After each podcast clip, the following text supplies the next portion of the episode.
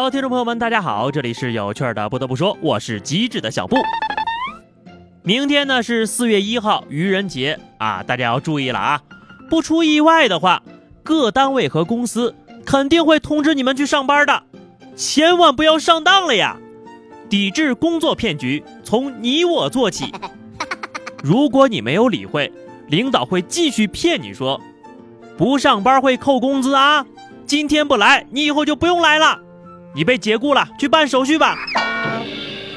但是你一定要坚持住，千万不要上当啊！不出意外的话，要是不去上班，就可以直接过清明节了。好了，我们还是不要想方设法骗自己不去上班了啊！我们这么努力的工作，不就是为了让老板啊不，让我们的生活过得更美好吗？面对生活都不努力的人。还不如一只河豚。虽然河豚不能够通过鲜艳的颜色来吸引异性的注意，但是它们却成了自然界最伟大的建筑家。为了吸引雌鱼，他们会日夜不停地耕耘一周，用小小的鱼鳍创造出构造完美的沙圈建筑。啊，怪不得人吃了鱼就会变得聪明呢。欢迎收听《人不如鱼》系列，这大概就是人丑就应该多读书的故事吧。然而到最后也没有雌鱼过来跟他们啪啪啪呀。国外有一个哥们儿呀，发现自己的生日正好在爸爸生日的九个月之后，惊讶之余感慨自己是生日趴的产物，于是他就发了个帖。更多人表示：“哎，爸妈生我好随意呀！”我就按照这个套路啊，把自己的生日往前推算，十个月左右之前应该是十月份，没想到我还是一个国庆节宝宝，普天同庆趴啊！大家伙儿也来算一下，你是哪种趴出来的呢？有一位伟人曾经说过，啪啪啪和极限运动其实非常的相似。都是一个不小心就会让人类的总数发生改变。不过呀，从目前的情况看，这种观点恐怕要过时了。最近，冰岛的媒体发布消息称，今年三月二十五号至二十七号期间，冰岛将迎来新一轮的婴儿潮。至于原因呢，竟然是冰岛的足球队在去年六月份的法国欧锦赛上击败了英格兰队引发的球迷激情庆祝。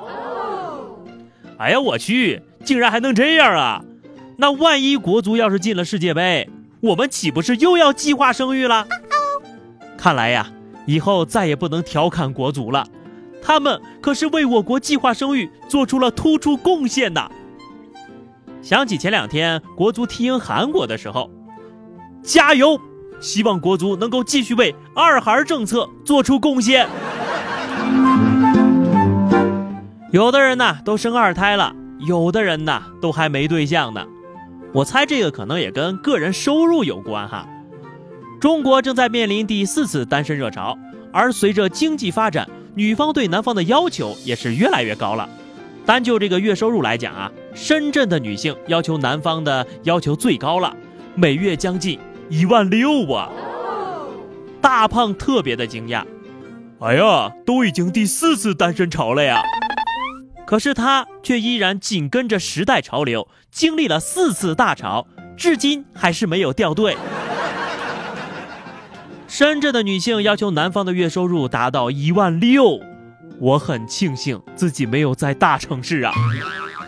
这个呀，已经不是单身的问题了，这分明就是单身的男男女女互相看不上对方的问题。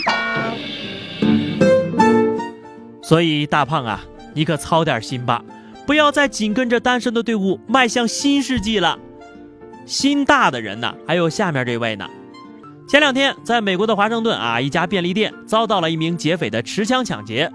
然而，刚抢到一半的时候，这个抢匪小哥呢，突然发现自己的滑雪面罩一直堆在头顶，没有拉下来。